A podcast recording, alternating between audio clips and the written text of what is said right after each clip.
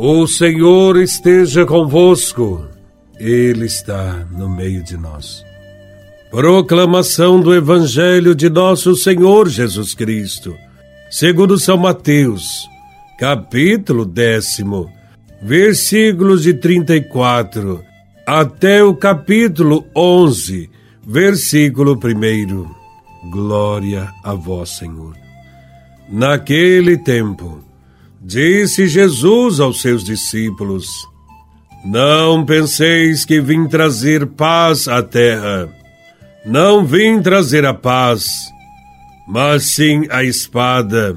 De fato, vim separar o filho de seu pai, a filha de sua mãe, a nora de sua sogra, e os inimigos do homem serão seus próprios familiares. Quem ama seu pai ou sua mãe mais do que a mim, não é digno de mim. Quem ama seu filho ou sua filha mais do que a mim, não é digno de mim. Quem não toma sua cruz e não me segue, não é digno de mim. Quem procura conservar a sua vida, vai perdê-la. E quem perde a sua vida, por causa de mim, vai encontrá-la. Quem vos recebe, a mim recebe, e quem me recebe, recebe aquele que me enviou. Quem recebe um profeta, por ser profeta, receberá a recompensa de profeta. E quem recebe um justo, por ser justo, receberá a recompensa de justo. Quem dera ainda que seja apenas um copo de água fresca a um desses pequeninos, por ser meu discípulo, em verdade vos digo, não perderá sua recompensa. Quando Jesus acabou de dar estas instruções aos doze discípulos, partiu daí, a fim de ensinar e pregar nas cidades deles palavra da salvação. Glória a vós, Senhor. O Evangelho começa dizendo que Jesus não veio trazer a paz sobre a terra. Muitos podem ficar chocados com essa expressão, mas a paz de que Jesus fala aqui é a paz do mundo, aquela suposta paz que convive com injustiças. Esse tipo de paz não é paz e não pode continuar existindo, porque é incoerente. Como é possível ter paz quando se sabe que irmãos nossos são maltratados, explorados e sofrem todo tipo de injustiças? É preciso combater esse tipo de paz que torna as pessoas indiferentes, sem compaixão, sem amor. Para combater isso, é preciso usar a espada que Jesus disse que viria trazer. A espada é o Evangelho, que condena todo tipo de injustiça.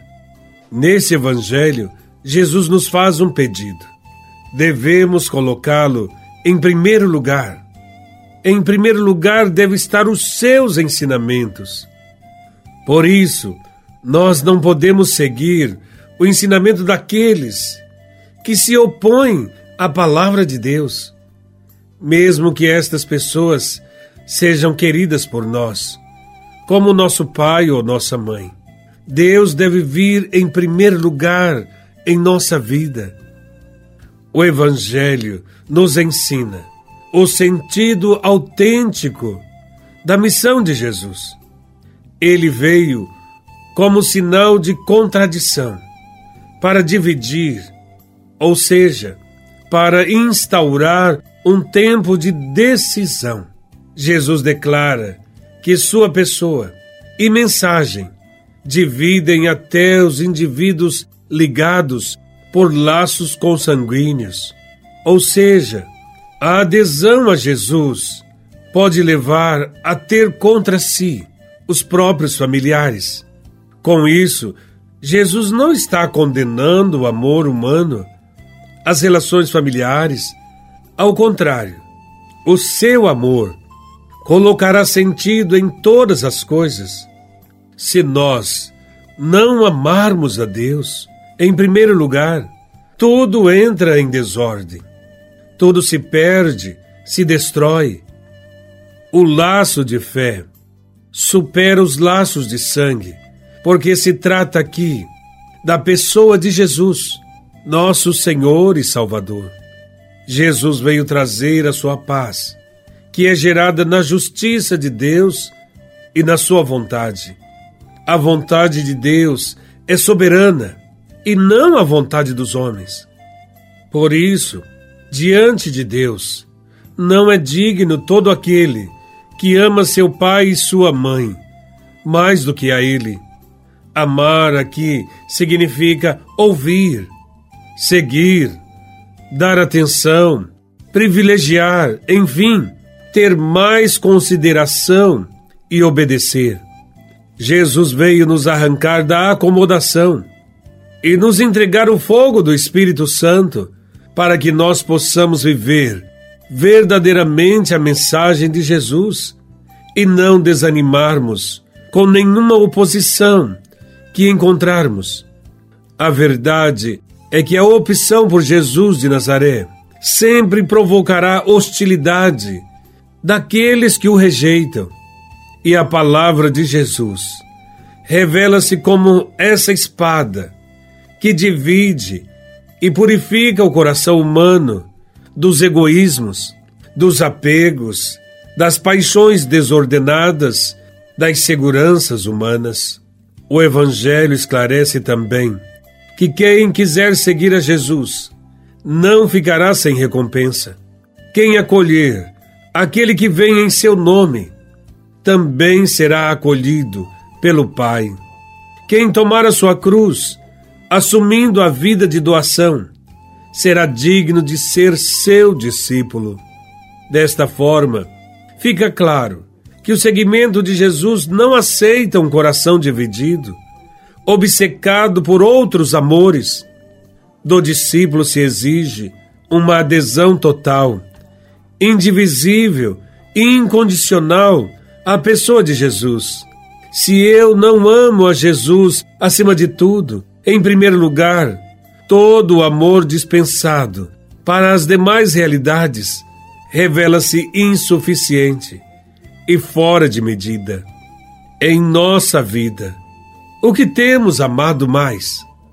O nosso amor é falso, feito de meias medidas e de jeitinhos. Perante Jesus, somos chamados a nos decidirmos a favor ou contra ele, porque o meio-termo é nada.